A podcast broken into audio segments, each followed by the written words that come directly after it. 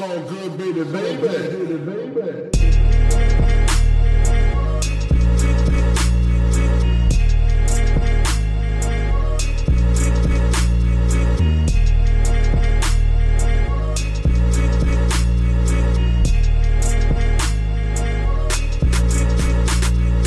Hallo zusammen, mein Name ist Jan Wehn und ihr hört eine neue Folge vom All Good Podcast. Dieses Mal zu Gast Casper.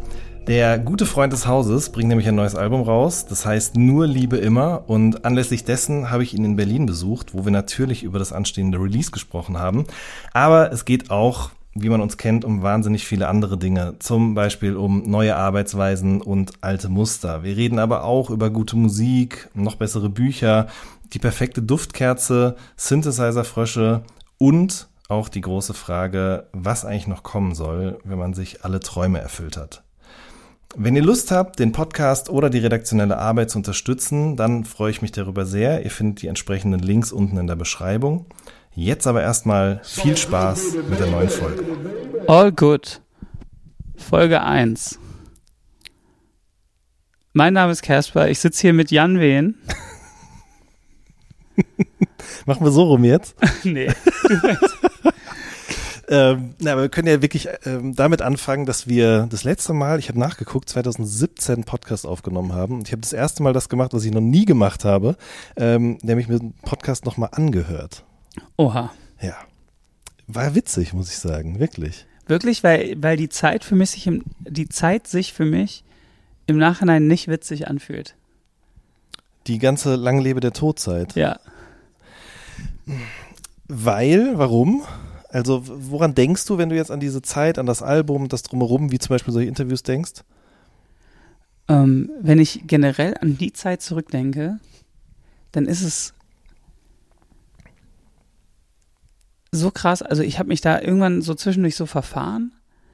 Nicht nur musikalisch, sondern auch in einem System, wie ich dachte, wie ein Album gemacht werden muss.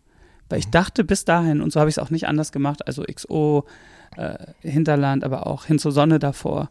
Ich dachte, okay, man macht jetzt ein Album, das heißt, man muss 365 Tage im Jahr, jeden Tag ins Studio, man kann, an, man kann und man darf an nichts anderes mehr denken, bis das fertig ist. Und das ist so eine absolute Selbstgeißelung im Auftrag der Kunst und des bestmöglichsten Produkts. Und das haben wir dann auch da wieder gemacht.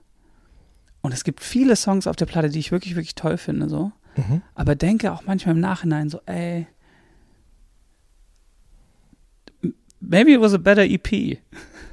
so. Mhm. Mhm. Und äh, aber aber weiß ja auch, dass Leute von außen das nicht so sehen. Ne? Dass manchmal manchmal lebt man ja in einem ganz anderen Verhältnis zu dem, was man geschaffen hat, als was die Außenwirkung davon ist. Aber ich habe nämlich neulich auch mal so Interviews aus der Zeit gesehen und ich bin da auch so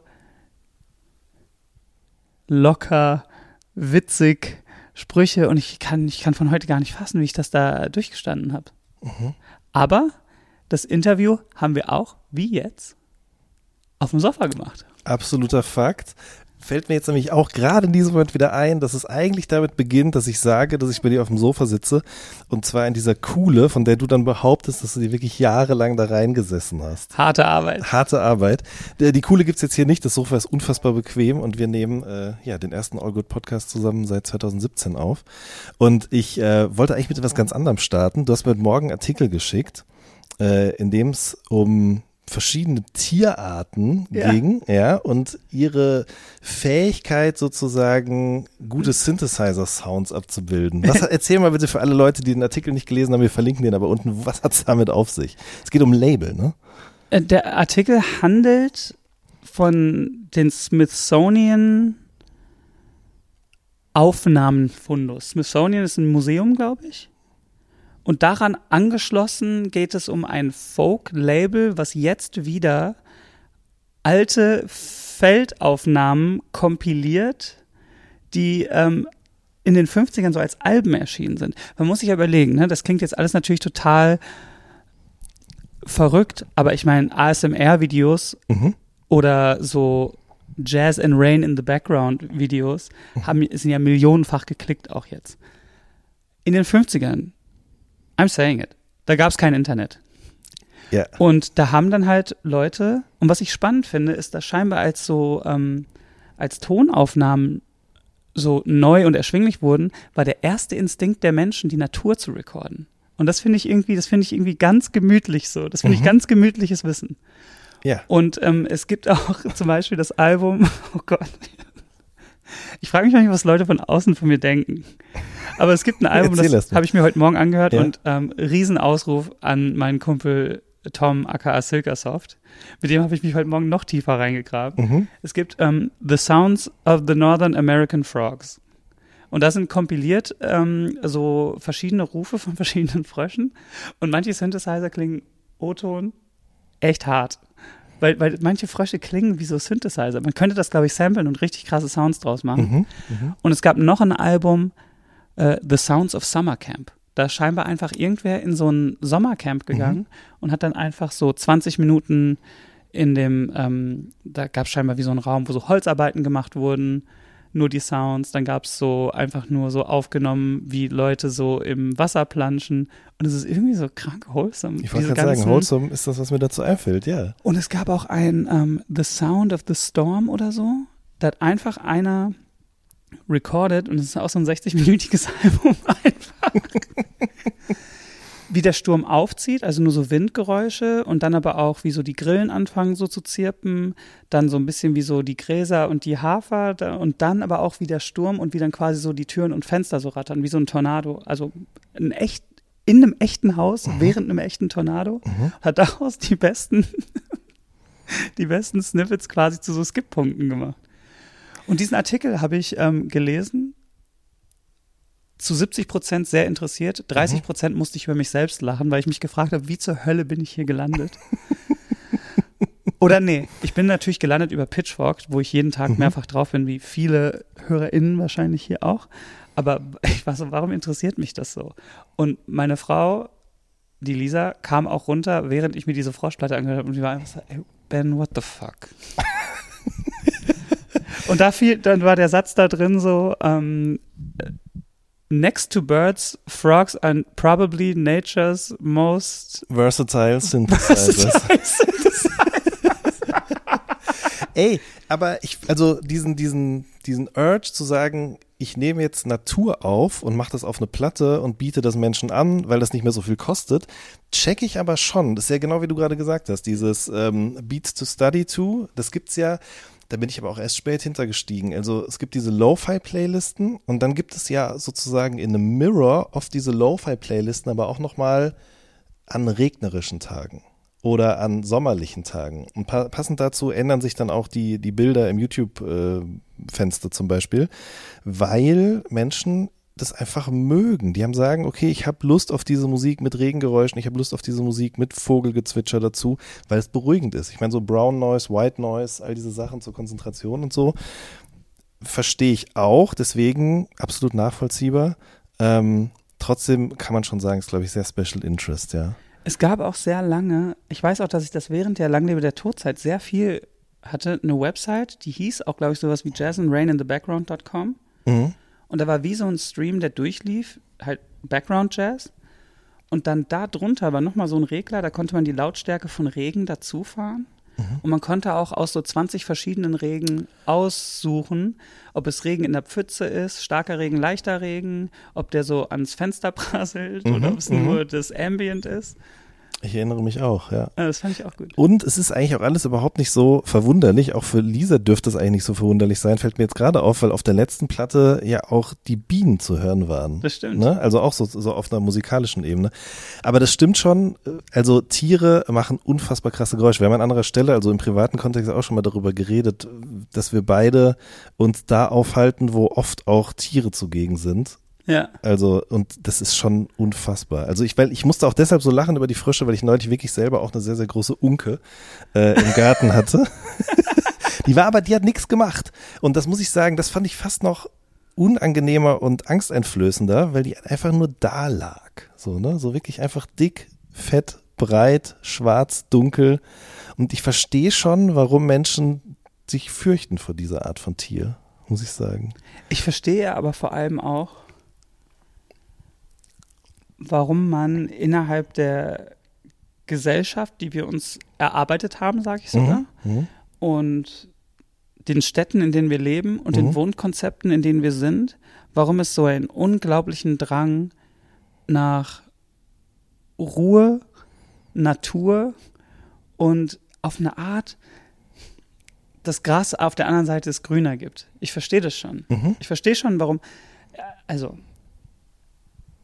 ich verstehe schon, warum so ASMR und sowas, ich verstehe, warum das durch die Decke geht. Und ich verstehe auch, warum vor allem diese White Noise Playlisten Mhm. so, so durch die Decke gehen. So. Also, ähm, Aber hörst du das auch? So White Noise? kommt drauf an, wen du fragst. Wenn du mich fragst, würde ich sagen, nein. Wenn du Leute aus meinem Umfeld fragst, würden sie sagen, ja. Aber ähm, was man vielleicht besser sagen kann, ist, was ich mir für mich selber wünsche und woran ich täglich auch arbeite, Hm? ist, ich würde mir für mich selbst wünschen, dass ich immer die Fähigkeit bewahre, offen zu bleiben. Offen zu bleiben für neue Dinge, für neue Konzepte, für neue Klänge, für neue Geschmäcker und für neue Strömungen. Mhm. Weil ich merke das auch im Freundeskreis wäre jetzt Blödsinn, weil das stimmt nicht, aber ich sag mal so in meiner Altersgeografie, Mhm. wie da so die, die Scheuklappen nicht zugehen, sondern sich so auffahren. Mhm. Und ich, ich, ich mö- und, und ich habe das auch noch. Ich kann, also ich muss jetzt nicht zum Beispiel alles feiern, was ähm, 16, 17, 22, 23-Jährige für Musik oder für Kunst oder Mhm. für Filme oder für Skulpturen machen. Ich muss das nicht feiern, aber ich schaffe es immer noch, ein Glück offen zu bleiben.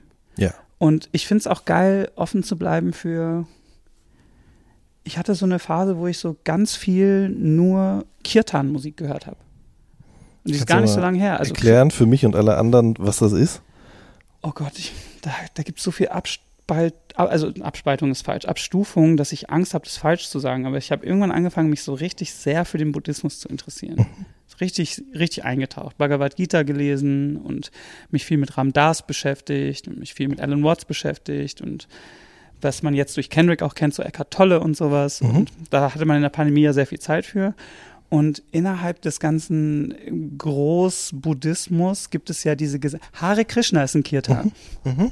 Okay. Das ist ähm, ein wenig wortiges Mantra, was sich immer mehr rhythmisch wiederholt. So wie zum Beispiel ähm, sehr geile Platte von Alice Coltrane, die kam letztens raus, ähm, wo auch äh, der Song Krishna drauf ist, wo die hat sich ja, nachdem ihr Mann gestorben ist, hat die sich ja dann komplett nur noch der, oh Gott, wie nennt man das? Ist das christlich? Ist so säkuläre Musik? Nee, wie nennt man religiöse Musik? Äh, doch, das kann man so sagen. Säkuläre behaupten, ja. Musik. Oder sakral? Sak na, sakral kann man vielleicht auch sagen, ja. Und ähm, Ah, ich erinnere mich an die dann Platte. kann ja. ich mich da, dann kann ich da drin abtauchen. Mhm. Und dann Mhm. finde ich es toll, dass man da drin Mhm. abgetaucht ist und dann weiß man sowas. Und ich finde es aber auch dann gut abzutauchen, in dann das zu hören, das zu gucken oder FilmemacherInnen zu finden und dann gucke ich eine Woche lang alle Filme von denen. Mhm. Und ähm, dieses, dieses Offenbleiben ist ganz wichtig, um, um vielleicht mal auf den Einstieg wieder zurückzukommen, warum ich dir überhaupt diesen Artikel geschickt habe, weil ich habe, ich, ich, ich, ja, Wäsche ist fertig. Ich wollte gerade sagen, was ist das jetzt? Ist der Kühlschrank offen, Wäsche fertig? Okay, ja. Ähm, ich ähm, muss mich da schon manchmal auch dran erinnern, so, dass wenn ich Mhm. dann so was, was Neues höre und ich denke mir dann so ein bisschen so, aber das ist doch kein Rap mehr. Dann bin ich dann immer so, nee, ist es doch. Mhm. Weil ich finde, nicht in Verantwortungsfragen, aber in Sachen, was Unterhaltung und was Kultur und was ähm, Grenzen pushen angeht, finde ich, hat die Jugend immer recht. Voll. Oder sollte man zumindest erstmal so vielleicht so, versuche ich so als Basis immer davon auszugehen, zu sagen, so die Jugend hat immer recht. Ja. Ich glaube ehrlich gesagt auch, ist übrigens kein Cap, was du erzählst. Da ist zum Beispiel Ram Dass im Regal hier. Ich kann das auf jeden Fall bezeugen. Äh, ich glaube, dass ich aber aus dieser, mh, aus dem, wenn das in der Unterhaltung sich niederschlägt, dass sich das auch auf die Verantwortung überträgt. Einfach auf deine ganze Art und Weise, die Welt zu beschauen und Dinge zu verarbeiten. Ich erinnere mich auch an eine Phase, die ist auch noch gar nicht so lange her, wo ich mich so dabei ertappt habe, wie ich eigentlich nur Anfang 2000er US-Rap gehört habe. Also machst du ja auch oft. Bin wir ich machen jetzt das gerade beide. dabei. Genau. Ähm, das macht riesengroßen Spaß, aber es gab dann so eine Phase, wo ich dachte, ich, das kippt jetzt gerade rüber hinzu, ich höre nur noch das, weil alles, was danach kam, war irgendwie wack. Und musste mich dann auch selber daran erinnern, dass das eigentlich gar nicht stimmt. Also mag schon sein, dass mir vieles nicht gefällt, aber genau in dem Moment kam dann keine Ahnung, Lil Yachty mit diesem J. Cole Feature oder solche Sachen. Und ich habe dann gemerkt, nee, ich muss halt nur offen dafür bleiben, dann kriege ich dann schon auch die Sachen, die mir jetzt noch gefallen, irgendwie mit. Und ich merke ja auch an Leuten in meinem Umfeld, die vielleicht schon vor 10, 15 Jahren auch bei Deutschrap ausgestiegen sind, die zum Beispiel bei Könnt ihr uns hören auch gesagt haben, ja okay, habe ich bis 2012 oder so bis Casper Crow gelesen und danach konnte ich damit nichts mehr anfangen. Wirklich. Gibt's schon auf jeden Okay, Fall. krass. Also ich habe ja, also ich habe ja glücklicherweise muss ich auch sagen, oft nicht nur Freunde, die aus der Rap-Szene kommen oder sich nur mit der Rap-Szene oder Musikindustrie beschäftigen. Und da gab's bei ganz, ganz vielen das Phänomen, dass die sozusagen die erste Hälfte des Buchs gelesen haben oder die ersten zwei Drittel und danach konnten die einfach gar nichts mehr damit anfangen. Und das schlägt sich dann oft aber auch so ganz grundsätzlich auch einfach den Horizont, den man so betrachtet, nieder, habe ich das Gefühl. Und das möchte ich mir so gerne so lange bewahren, wie es irgendwie geht. Wobei ich gleichzeitig auch merke, irgendwann ist vielleicht dann doch auch mal vorbei mit neuen Turnschuhen oder weiten Hosen oder so. Ja, das ist, Ich merke das bei Mode ja auch, ne? ja. Dass es da schon so eine feine Linie gibt zwischen, ähm, ja, das ist total modisch und dieses Steve Buscemi-Meme. How are you doing, kids? Fellow Ja. kids. So, ne? Das, das ist schon so. Schon auch wissen, so, ah, das kann ich jetzt nicht machen. so. Ja, klar. Aber das ist ja auch okay, wenn man sagt, das mache ich jetzt nicht mehr, aber ich kann es mir immer noch auf Insta angucken oder ich kann, also bei Musik ist es einfacher, weil die trägt man nicht so vor sich her. Ja, so. ja, klar. Ja, auf jeden Fall. Wa- Aber was hörst du denn jetzt gerade? Du hast gerade schon gesagt, so Anfang 2000er Rap, das sind so Sachen, die du jetzt gerade viel hörst. Du hast auf jeden Fall neulich wieder so ein paar Sachen aus New Orleans und Co. rumgeschickt, glaube ich, oder? Ich höre ganz viel so. Ich höre schon sehr viel Rap. Aber ich muss sagen, dass so die in Anführungsstrichen großen Alben haben mich irgendwie krass gelangweilt. So. Mhm. Weil ich finde, es gibt schon so, ähm, ich finde, da dreht sich auch viel im Kreis. So. Ich finde jetzt so, die letzten fünf Drake-Alben hätten auch ein Drake-Album sein können. Safe. So, und das sage 100%. ich als Ultra. Mhm. Ich bin like the biggest. So, Ja. ne? Und ich glaube, For All the Dogs, ich habe, ich war, hatte gestern so eine längere Bahnfahrt und dann war ich so, hey, da ähm, Kopfhörer auf und dann bisschen pennen, dösen und dann höre ich die Platte durch. Ich habe es nicht geschafft. Ich habe jeden Song geskippt. Mhm. Und ähm, Utopia, muss ich sagen, hat mich auch nicht so abgeholt, weil ich glaube, ich so sechs oder sieben Songs schon als Kanye-Songs kannte. Das, also das hat, das hat mich so ganz verwirrt einfach. Mhm. Aber obwohl ich da so ein paar Songs richtig geil fand, war, hat es mich so, so gelangweilt. Ich mag's, ich glaube, ich mag Sachen, die viel, die viel punkigere Energie auf eine Art haben. Ich bin ja riesen ähm, Youngboy-Fan. Mhm. Youngboy Never Broke Again. Ich liebe Youngboy. Ich höre ober viel Youngboy. Ähm, was höre ich denn noch gerade? Es gibt so einen Rapper aus New Orleans, der heißt Co Youngin, den finde ich richtig gut. Mhm. Es gibt einen Rapper aus New Orleans, der heißt AIA Lit. Den äh, finde ich super. Ähm, Was mit Fulio?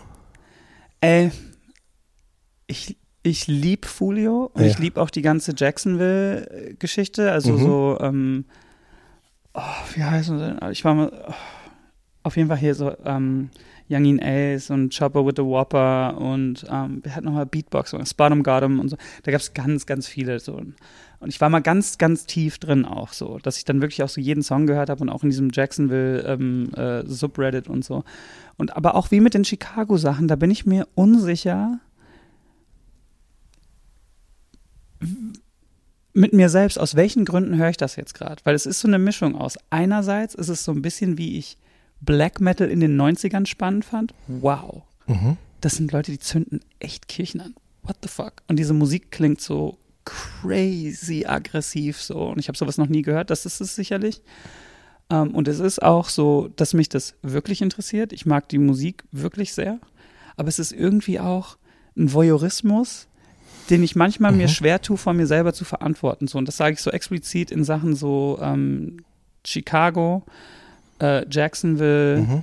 und auch ähm, es gibt auch so Baltimore Drill, wo es auch so richtig ist, wo man Mhm. eigentlich die Musik nur verstehen kann, wenn man auch die Rivalitäten kennt und auch die Zeilen so und das ist so ein Voyeurismus, den ich echt so ganz schwer nur vor mir selber erklären kann und das möchte ich auch wirklich ich finde, das muss man dazu sagen, dass es so ey, das ist nicht einwandfrei, das cool zu finden von Mhm. außen. Und das Check ist vor allem nicht einwandfrei, das ähm, cool zu finden als ähm, in der Position, in der ich bin, vielleicht. Ja. Check ich total. Aber ja, wenn Fulio die neue List of Dead Ops droppt, so, da könnte ich natürlich einen Rückwärtssalto springen, aber ich weiß auch, dass das nicht geil ist. So. Mhm, mhm. Verstehst du, was ich meine? Ja, check ich Oder ist total. das jetzt ultra daneben, das sozusagen? Nein, überhaupt nicht. Das ist ja auch was, was, wie ich finde, sich zu Recht auch so jemand wie, keine Ahnung, Adam22 oder so mit No Jumper oder so anhören muss, weil der hört die Musik ja nicht nur, sondern der lädt die Leute auch zu sich ein und lässt die ihre Geschichte noch dazu erzählen und dann sind die wieder weg und auf den Streets so, während er einfach eine Million oder noch ein paar mehr Klicks damit abgreift oder so. Ich check, also ich check auf jeden Fall, was du meinst, beziehungsweise finde, so ein Bewusstsein sollte man dabei schon irgendwie haben. Das habe ich ja auch, wenn ich so Scam-Rap-Sachen oder so höre. Ja, also Ja. das ist ja noch mal ein bisschen was anderes, aber Shoutout Young Pepsi, Alter. auf jeden Fall Shoutout Young Pepsi. Wer ist Pepsi? Ihr wisst Bescheid. Ähm, muss man sagen, gibt's wirklich mittlerweile ein paar gute deutsche Sachen auch, also eine deutsche Wave, die langsam an den Start kommt. Aber Aber so Rap-Rap, äh, sorry, sorry für ins Wort fallen, Rap-Rap ist safe Youngboy. Ich Mhm. lieb Youngboy Mhm. so. Aber so die volle Wahrheit ist dann schon so, ich höre gerade, Mann, ey, ich höre ganz viel Paramore. ja, habe ich gesehen auf Insta, ja. Ich lieb Paramore gerade. Und ich höre ganz viel so, naja, so DJ Kotze und keine Musik und sowas. Mhm. Äh, Same, auf jeden Fall. Äh, ich höre aber auch gerade richtig insane viel Tom Petty. Und ansonsten so, so Sachen, ich kann ja mal, ich gehe mal kurz in meine Playlist. So, ansonsten ist es halt irgendwie nichts, was mich so richtig huckt huckt. Vor allem muss ich sagen, so, und das haben wir ja privat oft an anderer Stelle, Deutschrap holt mich halt gar nicht mehr Mhm. ab. Mhm. Ich finde, ich finde, dat, ich finde so, ich will jetzt, nicht- und explizit sage ich dazu, ich bin auch nicht die Rettung. It's not me, definitely not so. Aber wir drehen uns da schon seit ein paar Jahren in einem, in einem Kreis, ja, das stimmt. finde ich. Das stimmt. So. Und ich habe auch manchmal das Gefühl, dass Deutschrap oft von oft ein guter Businessplan ist und erfolgt durch gute und schlaue und clevere Synergien Mhm. hergestellt wird, aber dass es am Reißbrett viel entsteht, was ja. zurzeit erfolgreich ist. Aber ey, das ist nur meine Meinung. Äh, aber spannend finde ich natürlich. Levin Liam finde ich super spannend. Auf jeden Fall. Shoutout Devin Liam. Gute Shout- EP mit Mixo McCloud. Shout out Levin Liam, die EP ist auch richtig gut. Ja. Die EP ist richtig super. Mir geht es gut, besser Song.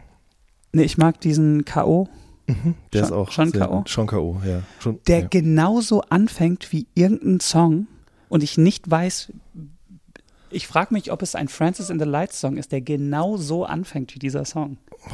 Das muss ich nochmal mehr ins Oder ob es ein rufen. Bon Iver Song ist. Es gibt einen Mhm. Song mit diesem, genau dem gleichen Drumset, genau dem gleichen Dings, war ich so, also jetzt gar nicht so entlarvend gemeint, Mhm. sondern ich fand es irgendwie ganz geil. Ja, absolut.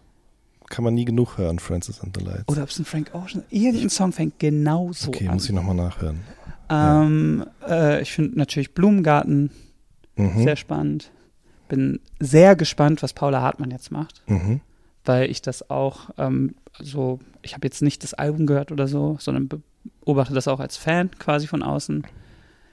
Weil ich glaube, da gibt es jetzt auch ein Versprechen einzulösen. Mhm. Und ich glaube, wenn sie es schafft, dieses, also muss sie nicht, es wird auch trotzdem amazingly, also wird äh, amazing werden und es wird heiß erwartet. Aber da habe ich das Gefühl, da gibt es so, ein, so einen Funken. Und dass, wenn da so ganz viele tolle Sachen gleichzeitig eintreten, dann kann das so Ja, voll. the, the biggest thing werden. So. Das finde ich richtig gut.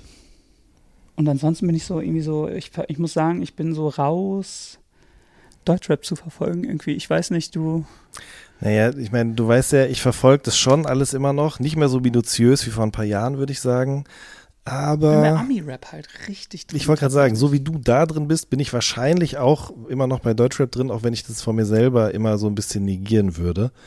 Ähm, aber hören tue ich auch wirklich nur noch super wenig. Also die Acts, die du jetzt gerade aufgezählt hast, das sind die, bei denen ich dieses Jahr auf dem Konzert war oder noch aufs Konzert gehe. Das ist so, das habe ich für mich selbst auch durch meine Frau festgestellt. Das macht mir auf jeden Fall, solche Sachen machen mir Spaß. Also das ist was, das gucke ich eben vielleicht auch nicht mit diesem voyeuristischen Interesse, sondern ich freue mich einfach daran, was Menschen mit dieser Musik so machen, ja, oder was die mit ihrer, mit ihrer Gabe, mit ihrem Talent so machen können. Und das interessiert mich tatsächlich dann auch live. Aber ansonsten höre ich das eigentlich auch kaum noch. Ich höre, ich, also meine Hörgewohnheiten spiegeln das auch ein bisschen wider, dass mich das nicht mehr so interessiert. Young St. Paul höre ich noch gerne, auf jeden Fall. Ja, Shoutout Mann. an der Stelle. Aber da muss jetzt auch mal mehr kommen. Da muss jetzt mehr kommen, aber das ist genau die Art Ich glaube, von diesen Rap. Schengen-Freestyle finde ich. Ich glaube, das war der, den ich richtig krank finde. Die, ja, der ist krass auf jeden Fall. Der ist krass. Und generell die EP war krass, die Freestyle-EP. Ich glaube, da kommen jetzt noch mal ein paar neue Sachen. Äh, ein, Ru- zwei Rudi Völler ist, glaube ich, der nächste Song von ihm, weil er hat auch diese Rudi Völler-Matte auch. Shoutout auf jeden Fall. Shout out, Ähm, Young St. Paul. Aber ich finde, ich finde gerade irgendwie, ich finde, es ist so eine Zeit, und das klingt, um es jetzt nicht so negativ klingen zu lassen, Mhm. sondern um jetzt das Positive da drin zu finden. Ich finde, es fühlt sich an wie so eine Zeit, die wir schon drei, vier, fünf Mal im Deutschrap hatten, oder die ich schon drei, vier, fünf Mal im Deutschrap hatte, wo man merkt so, ey, wir hatten doch vor ein paar Jahren die Zeit, da haben wir jeden Freitag so zwölf Sachen angeklickt und waren, what the fuck, ist das geil. Ja. Und ich habe das Gefühl, dass das, das, das fadet sich so gerade aus. So zumindest so für mich. Und das heißt es kurz davor, dass es wie so wieder so ein Kreativitätsburst kommt. Ich, ich so fühlt sich das ja, für mich ja, voll. an. Ich so. warte und, da und auch ich will ein jetzt, bisschen ich, drauf. Ich, ich hüte mich davor, so Namen zu nennen. Aber es Mhm. gab ja immer schon so, wow, geil, geil, geil, geil. Und dann hatte man immer so drei, vier, fünf Jahre wie so eine, ich will nicht Kreativitätssackgasse nennen, weil das ist es ja nicht. Leute machen immer noch kreative Dinge Mhm. und diese Dinge sind kreativ und die sind auch immer noch gut, aber es hat einfach so ein bisschen den, ja, voll. irgendwas an Spannung verloren. Und das waren ja immer die Momente so, vielleicht auch so ein Moment, wo dann einfach Martin, äh, Carlo und ich dann kamen. So. Das war dann einfach, so, da, gab es dann den neuen Schub so. So eine Talsohle und da, genau, und dann gab es diesen Schub, mit dem hat man es dann da sozusagen wieder so rausgeschafft.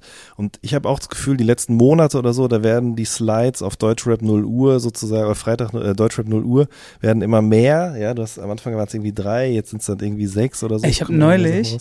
Durch diese Slides und es waren so viele, dass ich dachte, das war ein Upload-Fehler. Weil ich hatte das auch schon mal, dass ich drei Bilder hochgeladen habe und dann hat er aber jedes Bild vier, na, jedes Bild zweimal hochgeladen. Dann habe ich nochmal geguckt und war so, wow. Aber Es ich, wird ey, gedroppt. positiv bleiben. Es ist ja schon Ja. krass, dass es so einfach ist, öffentlich kreativ zu sein. Definitiv. Äh, Gut, dass du das jetzt sozusagen nochmal rumreißt. Du hast gerade schon mal gesagt, damals gab es noch kein Internet. Wir müssen aufpassen, dass wir nicht so einen Old Head Talk machen hier. Das meine ich ja, das Ja, meine ich genau. am Anfang Ja, so. ja, Ich ja. will offen bleiben. Mhm. Und, es, Und, da du hast absolut recht, wenn du sagst, ey, das war noch nie so einfach und eigentlich ist doch geil, dass all diese Leute das machen können, dass die die Möglichkeit haben, gehört zu werden. Egal, Ja. wie man selber das jetzt findet. Boondog. Ein, Mhm. Ein, äh, ein deutscher Rap. Ich weiß nicht, wo er herkommt. Den habe ich auch schon ein bisschen länger auf dem. Der hat heute Mhm. einen Kranken hochgeladen. Okay, krass. Muss ich. Hochgeladen auch. Guck uns an. Boondog. Ey. Boondog. Ähm, aber was ich sonst, was ich sonst viel höre gerade, ich weiß nicht, ob ich dir das geschickt hatte, ist Headache. Ähm, das ist ein Duo. Der eine Typ ist, äh, wie heißt er, wie spricht man aus? Vagin? Ich weiß es nicht genau. Der hat viel für Frank Ocean produziert auf den letzten Alben. V-E-G-Y-N. Und der andere Typ, das ist so ein Spoken Word Artist. Und Vagin hat quasi produziert und dieser andere Typ hat so Stream of Consciousness ähm, einfach so Sachen runtergeschrieben, die dann von KI vertonen lassen und das da so drüber laufen lassen über so Trip-Hop-Beats und so Elevator-Music. Klingt jetzt super kunstig, What a aber time. ich muss wirklich sagen, ich höre das und kann da total viel mit anfangen. Das gefällt mir sehr, sehr gut, muss ich sagen. Das, find, das ist auf jeden Fall was, was ich viel höre gerade. Wie sind wir jetzt da gelandet überhaupt? Achso, wir haben angefangen bei Lang lebe der Tod und so weiter und so fort. Ähm, wenn, aber okay, wenn du jetzt an diese Zeit zurückgedacht hast, wie ist es denn dann jetzt, heute, oder sagen wir mal jetzt in dieser Zeit, in der sozusagen absehbar ist, dass bald das neue Album erscheinen wird? Wie fühlt sich das an? Es fühlt sich eh ja immer so ein bisschen weird an von, naja, das Album ist eigentlich seit Anfang September, glaube ich. Seit Anfang September fertig. Mhm. Und dann gibt es ja so diese, diese Zwischenphase, wo man einfach nur darauf wartet, dass andere Leute das hören, die fieberhaft drauf warten. Was ich irgendwie immer so ein bisschen eine verschwendete Zeit finde, weil ich das, weil ich immer denke, so, okay, ähm, ich könnte auch eigentlich bis zur letzten Sekunde dran arbeiten, rein technisch. Mhm. Aber ähm, mir ist selber das physische Produkt so wichtig, dass das wieder nicht geht. Irgendwie. Aber ähm, es ist, wie gesagt, es ist diese weirde Zwischenphase, wo ich die, ich die ganze Zeit über ein Album rede und Leute außen auch diese Interviews hören und lesen, wo ich über dieses Album rede, was schon lange fertig ist, was wir beide ja auch schon gehört haben, und wir nur darauf warten, dass die das hören. Das finde ich, das fand ich schon immer so ein weirdes Interim irgendwie. Ja, es ist so luftleerer Raum. Schrödingers Katze auf eine Art und Weise. Ja. Ne? Weil die Leute haben das nicht gehört, die wissen noch nicht, ob es geil oder scheiße ist. Du weißt auch nicht, wie die es finden und tastest dich sozusagen da jetzt so rein. Ähm, Genau, aber ich kann sagen, dass es so. Es ist von der anderen Seite spannend, weil, weil der Prozess einfach anders war und auch jetzt gerade ist. Normal ist ein Album von mir von Sekunde null an schon fast zerdacht mit, das will ich, so soll das heißen, ich stelle mir das in solchen Farben vor, Dinge an die Wand hängen, äh, während der Arbeit nur Sachen hören, die dem dienlich sind und ähm, vieles erarbeiten, überarbeiten, verwerfen, wiederfinden, neu zusammenfügen. Und das ist immer so ein ganz kuratierter, bedachter Prozess.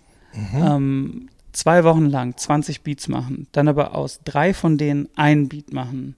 Die Strophe verwerfen, ein Stück davon wird dann die Hook, alles andere weg. Nee, das ist eine Scheißidee, nur dieses Stück, das samplen wir, machen daraus einen neuen Beat. Und also das ist ja immer der Prozess, so, den ich immer ähm, durchlebt habe. Bis zu dieser Platte. So, ne? Und immer sehr, sehr intricate und sehr viel mit der Pinzette und äh, viel ähm, nachwischen und viel abschleifen und viel dann wieder auf den Boden werfen, kaputt machen, neu zusammenkleben.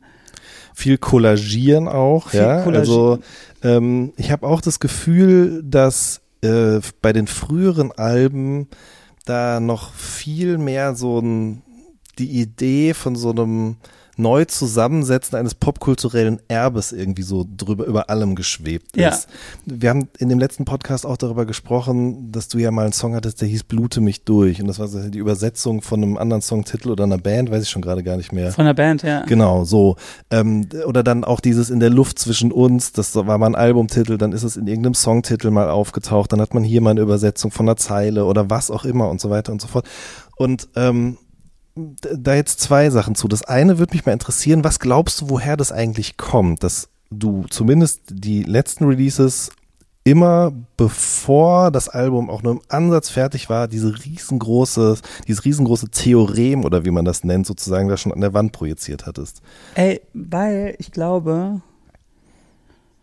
ohne dass ich das ever als Mission Statement genannt habe, so, aber ich glaube, mir ist es schon immer wichtig gewesen zu gucken, wie weit kann man die Grenze biegen und wie weit können wir das pushen und wie kann man Sachen zusammensetzen, die nicht zusammengehören. Und ähm, ein enger Freund von mir hat auch gesagt, so der meinte so, ey, du machst es aber auch always the hard way.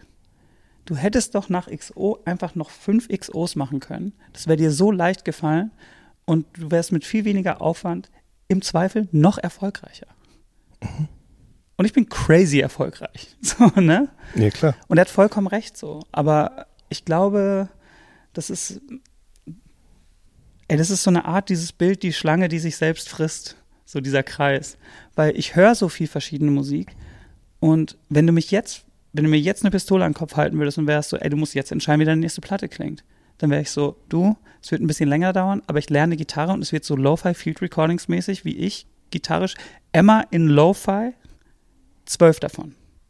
That's what it's gonna be. Aber wenn du mich dasselbe in drei Wochen fragst, dann wäre ich so, nee, La Dispute, Postrock, es wird die Postrock-Platte so. Wenn du mich aber in fünf Wochen fragst, dann würde ich sagen so, ey, weißt du was, ich habe gar keinen Bock mehr. Westside Gun, Soul Samples, No Drums, ich rappe nur noch keine Hooks, ich habe keinen Bock mehr so. Und das macht aber natürlich auch so eine Albumphase mit, dass man anfängt mit dem, dann kommt das dazu, dann das, dann das, dann das, dann das. Das ist so ein bisschen das Kollagiertere. Mhm. Und zum Beispiel bei der Hinterland war es aber ganz klar, dass ich, ähm, ich wollte mich dem Druck entziehen und habe gesagt, ich mache eine Folkplatte. Das wird eine Folkplatte. Und dann haben wir das durchgezogen so. Und dem Lang lebe der Tod, da wollte ich, das sollte Industrial und Deutschpunk und Black Metal und Noise und das sollte so wie so eine Recherchearbeit, wenn man so will, in, in, Mhm, in mhm. dem sein. So. Und das sollte es von Anfang an sein so und wurde sich daran erarbeitet so. Und ich habe dann nach der Alles war schön und nichts tat weh, stand für mich privat, ohne dass ich das je irgendwem äh, erzählt habe so oder angekündigt habe, war für mich so, hey, vielleicht reicht's dann jetzt auch. Mhm. Nur für mich. Und war dann auch ganz glücklich. Wir haben diesen Stream gemacht, auf den ich ganz stolz bin. Wir haben dann eine Tour gespielt, auf die ich ganz stolz bin. Wir haben dann die große Tour gespielt mit dem Bühnenbild, für das ich preisnominiert bin, Exakt. auf das ich sehr stolz bin. Und war aber immer so ein bisschen so, ach, dann ist auch mal gut. Mhm. Aber ohne, dass ich das irgendwem erzähle, weil ich das nicht selber so finit haben wollte. So, und dann habe ich angefangen, mich viel ähm, mit so Songwriting zu beschäftigen und nicht Ghostwriting, sondern eher so, hey, wie läuft das eigentlich in so Sessions? Und war für einen befreundeten Künstler in einem Songwriting-Camp. Und dann hatte ich eh schon immer so ein bisschen so, ey, ich mag ja eigentlich so diese ganze Mac Miller-Welt. Und dann saßen wir da und sollten eigentlich für einen anderen Künstler einen Song schreiben. Dann saß ich im Raum mit Vanya und Nilly und mit ähm, den Hit-Impuls-Jungs. Und dann kam so ein Sample und dann war ich so, Mann, witzig. Das klingt so Mac Miller-mäßig. Das finde ich gerade eh geil. Mhm. Dann, ja, komm, Nilly Drums drauf gebaut. Und dann meinte ich irgendwann so, ja, aber da darf man jetzt nicht diesen 808-Fehler machen. Das wäre schon geil, wenn da ein echter Bass drunter wäre. Das ist so dieses Mac Miller-mäßige, dass es so warm ist und so fließt. Und dann gab's das und dann habe ich so halb in den Raum gefreestylt, so, weil, weil ich meinte so, ey, fühlt's, das, ey, das fühlt sich an wie so ein, wie so ein warmer Regen im Sommer, so. So, weil der Beat so Mhm. klingt, wenn man den Instrumental hört. Ja. Und dann irgendwann einfach so, ey, fühlt sich an wie ein warmer Regen im Sommer. Dann haben wir das so ein bisschen, und das war so, wow, das macht so Spaß gerade. Und dann direkt die erste Strophe zur Hälfte geschrieben, wow, das macht so Spaß. Und ich hatte für mich im Kopf, so wie wir das jetzt gerade machen, fühlt sich das an wie 2005 mit den Jungs in Bielefeld vorsaufen, bevor wir ins äh, irgendwo in Bielefeld in den Club gehen. Mhm. Und wir haben gerade einfach bei LimeWire 400 Beats runtergeladen und es wurde einer angemacht und wer Bock hat, rappt drauf und wer nicht, hat einfach eine gute Zeit und redet Mist so. Und so hat sich das angefühlt. Und ich war, und dann haben wir auch drüber geredet, ich war so, Mann, ich will eigentlich, ich weiß gar nicht, wann das so passiert ist.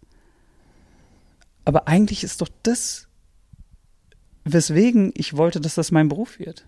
Und alles, was ich jetzt mache, ist so great. Und ich bin sehr stolz drauf. So, das soll gar nicht so, so negativ klingen. So. Ich war so, aber deswegen mache ich das doch. Und dann war ich mit, dann waren die Jungs so, na, aber mach das doch. Und dann haben wir uns getroffen, haben den Sommer fertig gemacht. Dann haben wir uns nochmal getroffen, haben immer noch nervös geschrieben. Das ging sehr schnell. Dann haben wir uns, äh, glaube ich, zwei oder drei Sessions oder vielleicht auch ein paar mehr gebraucht für den echt von unten. Aber das stand sehr schnell, stand das eigentlich alles so. Der, der richtige, die richtige Arbeit war das dann alles so fertig machen und Deadlines und dann wurde es auch so Casper-mäßig wie immer eine absolute Vollkatastrophe so. Aber Emma ging ganz, ganz, ganz schnell so. Ne? Und das kann man, glaube ich, auch sagen. Wir sind gut genug befreundet. So die fast alle Songs hast du ja schon sehr früh Mhm. gehört. So. Mhm. Auf jeden Fall. So. Und ich habe die jetzt auch nochmal gehört, die Skizzen davon, und da hat sich ja nicht mehr so viel dran getan. Also klar ist mal irgendwo ein Verse noch zu Ende gemacht worden oder so. Und sicherlich gibt's auch Sachen, die, wenn man genau hinhört, die dann vielleicht in dem, in dem ersten, in der ersten Version noch nicht drinne waren. Aber das, und mir, ich fand es auch überraschend, wie schnell die Songs so fielen, sozusagen. Also du hast mir eine Zeit lang alle zwei Tage neuen geschickt oder manchmal auch zwei an einem Tag. Und da war ursprünglich noch die Idee, da hast du auch irgendwann mal zu mir gesagt, ja, ich mache jetzt doch den und den und dann ist es halt eine kleine geile EP. Ja, Und dann so drei Wochen später, vielleicht ist doch ein Album. Und jetzt ist es ein Album. ja. Was aber irgendwie ja dafür spricht, dass da was passiert ist, ne? Weil, das muss ich auch noch kurz sagen, bei diesem Interview, was wir da vor sechs Jahren gemacht haben, da hast du genau das gesagt. Da hast du nämlich auch gesagt, ey, ich würde mir manchmal wünschen, das wäre immer noch so wie damals, Ja. in dieser Zeit, über die du gerade geredet hast. So. Und irgendwie muss ja diese Produktivität dafür sprechen eigentlich, dass es jetzt sozusagen wieder so ähnlich war. Ich glaube, im Kern würde ich, glaube ich, als Musiker viel besser funktionieren als Teil einer Band. Mhm. Weil so auch so Verantwortung, Entscheidungen, Ideen aufteilen, das, das liegt mir mehr Ja. als diese, diese Solokämpfe. Und es liegt mir auch mehr, in so einem Raum mich mitnehmen zu lassen, Mhm. als mich alleine hinzusetzen und einen Text schreiben zu müssen, weil ich im Herzen schon sehr faul bin. ähm, Mhm. aber ja, das ist, das ist so ein Ding, das schwanke ich immer hin und her. Das ist ja, wie ich gerade meinte, so, ne? Es ist so, ich schwanke zwischen, ich habe das Gefühl, ich habe die Platte noch nicht gemacht, die ich imstande bin zu schreiben. Ich habe das Gefühl, die gibt es noch nicht. Das Werk, an dem ich für immer gemessen werden will. Das kann man von außen anders sehen, das ist, was ich von innen halt fühle. So. Ähm, und was anderes sagt so, ey Mann, scheiß drauf. Vielleicht ist jetzt auch die Zeit, einfach Spaß zu haben. So. Und, und das sind so zwei, zwei, zwei Wölfe in meiner Brust, die so, die so gegeneinander kämpfen. So. Und ähm, ich finde es krass, es gibt jetzt halt einfach innerhalb von, von fünf Monaten gibt es jetzt halt irgendwie so ein Album. Und das ist super geil und ich bin sehr gespannt, wie es die Leute finden. Ob es sowas, also ich habe ja natürlich so, es gibt natürlich Leute, die schon gehört haben, es gibt Feedback so. Und relativ viele waren so, ach, das finde ich, finde ich obergeil. So. Ja, weil ich glaube, da was passiert ist, was viele sich natürlich immer gewünscht haben, äh, dieses Rap-Album. Ich würde jetzt sagen, es ist nicht dieses Rap-Album. Nee, es fühlt sich für mich an, wenn du mich fragen würdest, es ist ja im Streaming, es ist ja eh egal, wie du es nennst. Ja, klar. Aber wenn ich jetzt zurückspulen müsste zu einer Zeit, wo ich das benennen müsste, fühlt es sich für mich mehr an wie ein Tape. Genau. Wie ein sehr gutes Tape. Das Ja. heißt nicht, dass es für mich schlechter ist als ein Album, aber ähm, wenn ich jetzt in Anführungsstrichen das Rap-Album machen wollen würde, da würde ich mir schon dann auch irgendwie zwei Jahre für Zeit lassen. So. Ja, ja, voll. Ja. Nee, aber dieses Tape-artige, das sehe ich schon total. Ähm, Es verhält sich vielleicht so ein bisschen wie die 1982 zu Lang lebe der Tod, verhält sich jetzt dann diese Sammlung an Songs zu Alles war schön und nichts tat weh. Es gab Ja. die große Anstrengung, es gab die große Arbeit und das ist jetzt einfach das Let's just have some fun.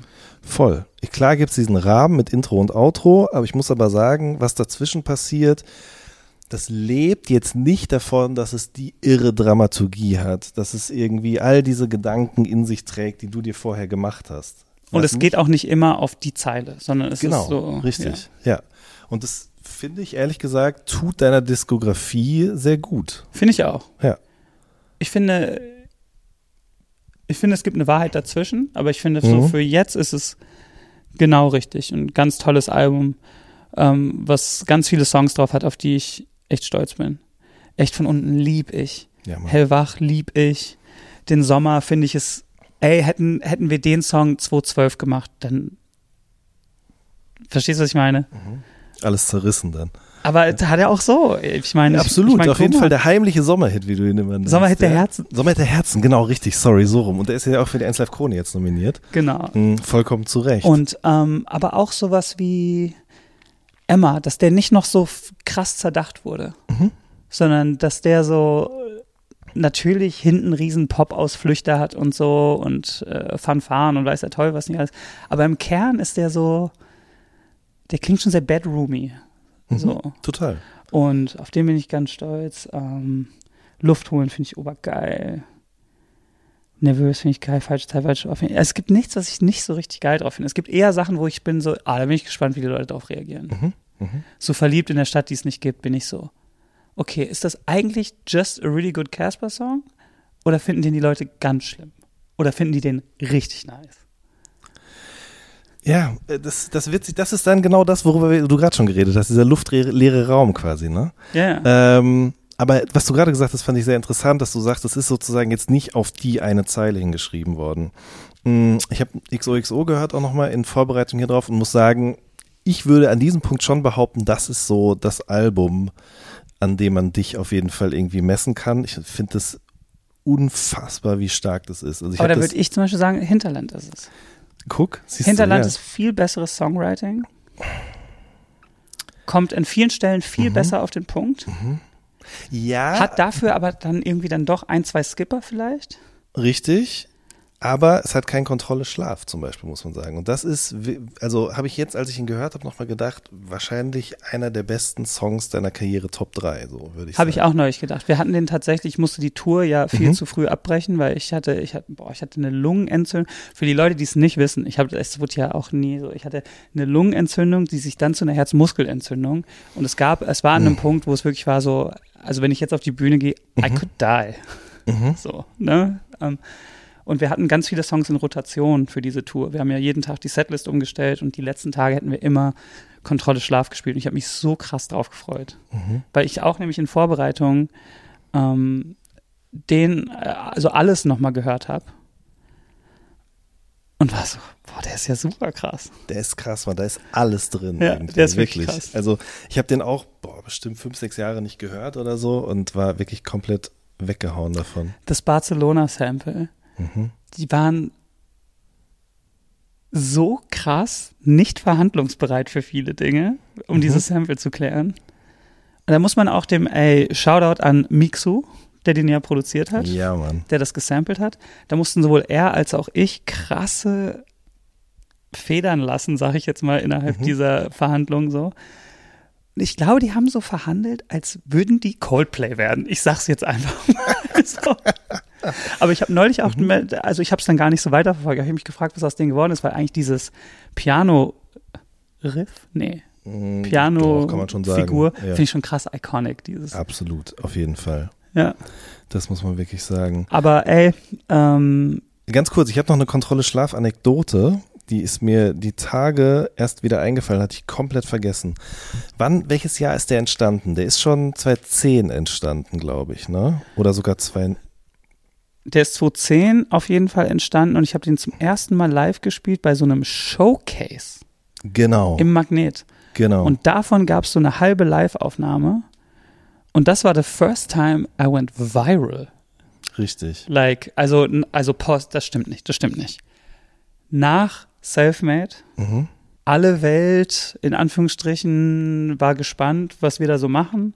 Und dann habe ich da den, glaube ich, im Magnet gespielt und ich war immer so, Mann, das wird so ein Albumsong, das wird niemand interessieren, der ist viel zu lang, die Strophen sind viel zu lang, der hat keinen Chorus. Und ich war auch immer so, na, was soll ich denn live machen dann? Mhm. Mhm. Und dann haben wir den gespielt und dann gab es da wie so ein, Mann, das war ein Facebook-Video oder so. Ja, Mann. Und das, das, da gab es richtig heftige Reaktionen. Auf jeden Fall. Also es gab die schon da vor Ort, als du den gespielt hast, so in den Tagen danach. Aber das ist dann auch immer nur Berlin, so, ne? Weiß man, aber die Leute reden immer viel. Aber ja, das ist ganz schnell sozusagen weitergeschwappt. Aber ich erinnere mich trotzdem, ich habe zu der Zeit äh, Praktikum bei 1 Live gemacht und habe da dann auch, ähm, weiß ich gar nicht mehr, ich glaube, ich habe einfach den Song vorgeschlagen, ja, dass die den spielen. Aber da hieß es, nee, sowas spielen wir nicht. Ähm, So, weiter geht's. Ich musste gerade volle Transparenz, dolle Pipi, weil wir wohlhydrierte Hitter sind. Genau so sieht's mal aus. Auf Und dann jeden musste Fall. ich einen Social Media Post abdrücken, weil anders Geht wird das keiner wissen, dass Donnerstag 18 Uhr die neue Single kommt. halt? Alles muss man selber machen, ja. Wo waren wir? äh, ja, trinkt mehr Wasser. Das ist auf jeden Fall wichtig. Ähm, wir waren bei Kontrolle Schlaf und dass das sozusagen einer der Songs ist. Aber du hast dann gesagt, Hinterland ist auf jeden Fall für dich die bessere Casper-Platte als XOXO. Ich glaube, das war. Nein. Nee. Wenn man mich an der Platte messen würde, Okay. find, ich finde Mhm. so Songwriting-technisch, ähm, mich hat's immer gewundert, dass der Song Hinterland nicht ein riesigerer Hit geworden ist, weil Mhm. der, finde ich, so eigentlich so der perfekte Casper-Song ist, wenn es sowas auch gibt, so, Mhm. weil der alles einbringt irgendwie. Ähm, 20 Quadratmeter ist unglaublich gut. Ariel ist unglaublich gut.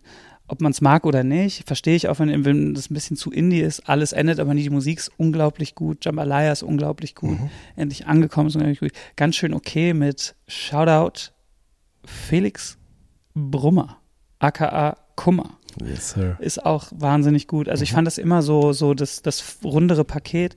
Aber ich bin ja auch drin, wie XOXO entstanden ist. Ich habe ich hab da die ganze Zeit so versatzstückmäßig, herzinfarktmäßig dran gearbeitet und der Steady, ganz Riesenausruf an Steady, hat da so viel Herz und Zeit und ver und, und Stickle auch dabei und wir waren uns die ganze Zeit so unsicher und es gibt ja immer noch und, die, und es stimmt. Die Gerüchte sind wahr. Die Welche? Legende stimmt.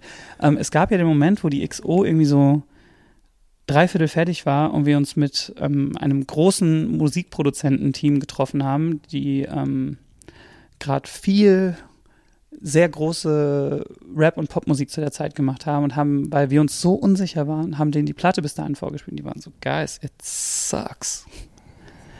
Das ist es nicht. Da fehlt das Low-End, da fehlt Bass. Das, und ich war so, oh mein Gott, oh mein Gott, oh mein Gott. Ich weiß noch, da sind Steady und ich danach ähm, einen Kaffee trinken gegangen und ich war so kurz vorm Heulen. Und, und er war auch so, boah, das war echt heftig. Lass mal heute nichts mehr machen. Und dann hat er mich aber nächsten Tag angerufen und war so, nee, das ist geil. Ich bin da jetzt nicht dabei. Und ähm, es gab ja dann ganz viel, ähm, ganz lange so bei dem nur den Chorus, bei dem den ganzen Song, aber nur den alten Beat. Bei dem gab's zwei Strophen, keinen Chorus. Dann gab's, und es gab ja ganz lange irgendwie so nichts Fertiges. Das war ein riesengroßer Flickenteppich. Der einzige Mensch, der diesen Flickenteppich noch hat, ist, glaube ich, Max Mönster, oder? Das kann gut Der sein. hat doch, du meintest doch mal, der hat auf jeden Fall das bestsortierteste Casper halbfertige Songsarchiv, was es Ja, gibt. ja, klar. Ne, du musst einfach nur ein Stichwort droppen und dann hat er sozusagen alle fünf Versionen oder so vorrätig. ganz selten ist er ja auch manchmal so, Max Mönzer weiß, Bruder, gestern ein paar Wein getrunken, bin in die alten Festplatten, Digga. und dann hat er so, der war krass. Ja, Und dann ist es irgendwas, was man selber komplett was man vergessen komplett vergessen hat, richtig. hat. Ja, aber Ja. Ähm, genau. Sorry. Deswegen ist es so für mich immer so ein, so ein ich denke immer eher so mit allem. Mhm. Wie soll ich sagen? Ich bin im Herzen Ostwestfale. Ich bin Lipper. Uns wird Misstrauen, nicht Misstrauen, uns wird Geiz und eine gewisse Kühle nachgesagt. Mhm. Und vielleicht schwingt, schwimmt da auch so Skepsis mit. Und vielleicht ist es bei mir auch der Grund, dass ich echt immer denke, irgend, ey, wir wachen morgen auf und dann gibt es die riesen Headline bei jedem großen Musikmagazin.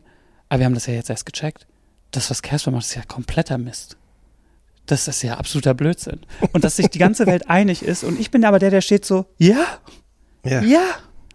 That's what I've been saying all the time. Mhm. So, weißt du, wie ich meine? So? check ich, auf jeden Fall. Und ähm, ich glaube, es gibt millionenfach talentiertere MusikerInnen als mich, die auch viel mehr arbeiten so. Und ich glaube aber einfach so, obwohl das ist jetzt Blödsinn und ist auch, ist auch Fishing for Compliments natürlich auf eine Art so, aber ich kann ja schon irgendwas und ich weiß auch, dass ich einen Song gut schreiben kann so. Aber das ganz viel von allem ist Glück und ähm, richtige Zeit, richtiger Ort und dafür bin ich dankbar. Und jeden Tag dankbar, dass ich das vor allem so lange auf so einer großen Bühne machen darf. So. Und ich glaube, das ist das, was mich jeden Tag wieder humbelt, dass ich, dass ich nie denke und auch wirklich nicht understatementmäßig, dass ich nie denke so, ähm, hä? I deserve this. Mhm. Weil ich irgendwie immer denke, ah, vielleicht nicht. Und daraus ergeben sich ja dann auch Sachen, wo ich auch verstehe, wo Leute sich oder Meme-Seiten sich drüber lustig machen, so. Ey, ich habe wirklich nicht gedacht, dass wir das Stadion in Bielefeld ausverkaufen. Das habe ich wirklich nicht gedacht. Check ich. Ich dachte, da werden wir mindestens ein Jahr für brauchen und es wird gut voll, aber da bleiben 3000 Sitze leer. Deswegen sollten wir vielleicht auch ein bisschen die Singles auseinanderstrecken, Mhm. damit wir immer mal wieder auch die Leute sagen können, es gibt, dass es noch Tickets gibt. So. Und als das dann passiert ist, dass wir dann in so, keine Ahnung, einem Tag oder 15 Stunden oder 30 Stunden, weiß der Teufel was, das ausverkauft gemeldet haben, dann ist es ja nochmal umgeschwungen in so, dass die Leute waren so, das wusstest du doch, das ist total scheiße und jetzt stehen wir hier im Regen und ich war so, hä? Hätte ich das gewusst, hätte ich natürlich zwei Konzerte in dem Stadion Ja, angekündigt. klar. So, ne? Und das ist, das ist halt echt, ich weiß gar nicht, wie ich jetzt drauf kommen, weil ich wollte eigentlich so einen Schlenker drehen. Ja, so, da kommt man dann halt natürlich so zu dem, zu dem großen Werk zurück. So, ich kann das gar nicht von außen betrachten, weil ich so sehr innen drin war. Ich weiß, wie lange XO so ein Flickenteppich war. Und ich weiß noch, dass ich die ganze Zeit immer gedacht habe, da gibt es sogar eine Zeile auf einer B-Seite so, ähm, wenn XO bleibt, dann war ich fast berühmt, immerhin fast berühmt. Wenn die Regale voll bleiben und so, weil ich mir sicher war. Ich war mir so sicher, dass es, dass ich es verkackt habe. Und als es dann andersrum war, da war ich so, what? Und dann, dann ging einfach so ein wilder Ritt los, so. Und es gab da vorher auch schon einen sehr langen wilden Ritt, so, ne? Aber dann ging so ein ganz wilder Ritt los, so. Und, ähm, Das stimmt. Es wird immer so ein bisschen eigentlich von da an erst gerechnet. Dabei vergessen die Leute, dass es eigentlich schon dieses Album gab, vor dem Album dieses Mixtape und auch da sicherlich oft diese Situation kam, in denen du gedacht hast, hm, weiß ich jetzt nicht, ob das wirklich sowas wird. Und es ist ja, wie du sagst, auch bis heute irgendwie so, bis zum Stadion. Ich finde aber trotzdem, da wollte ich mich auch nochmal drauf zu sprechen kommen, und das, den Eindruck, den ich schon hatte, der hat sich jetzt aber nochmal bestärkt, du redest durchaus selbstbewusster über die Musik als früher mal. Ja? Ja. Also sagst, ey, das ist ein guter Song, das ist vielleicht einer meiner besten, das ist so das Album, an dem man mich vielleicht messen könnte. Ähm, und ich habe auch das Gefühl, dass dir diese Produktion diesmal nicht so nahe gegangen ist. Also ich hab, bin ja so dabei, seit XOXO dabei und habe dich beobachtet und gemerkt, wie dir das körperlich nicht gut getan hat, wie dir das kopfmäßig oft nicht gut getan hat und man wirklich so, man so ein halbes Jahr war dann sozusagen so der Album Ben und dann wieder so der der Real Life Ben sozusagen und das ist diesmal meinem Empfinden nach auf jeden Fall aber anders. Nee, es gab es diesmal auch ganz krass. Aber es war so, es gab viele Sachen. Ey, diese Platte hätte so ein Cakewalk sein können. Und dann gab es aber so ganz wilde. Und das meine ich wertfrei, ich will nicht, dass sich niemand angegriffen fühlt. Es gab ganz wilde Last-Minute-Sachen werden nicht freigegeben. Mhm. What the fuck? Ähm, ganz wilde Last-Minute so Songs, die so versprochen waren, passieren nicht. Und aber ich, ich, ich versuche auch immer sehr, ähm, das Lernen daraus zu nehmen. Und das Lernen war, dass es ist eine super Platte, aber es gab ein paar Sachen, da habe ich mich einfach zu sehr auf andere verlassen und I shouldn't have done that. So. Aber ähm, ich finde, es ist jetzt eigentlich dann so, als hätte es das Universum so gewollt, es ist jetzt so die Ultra-Essenz.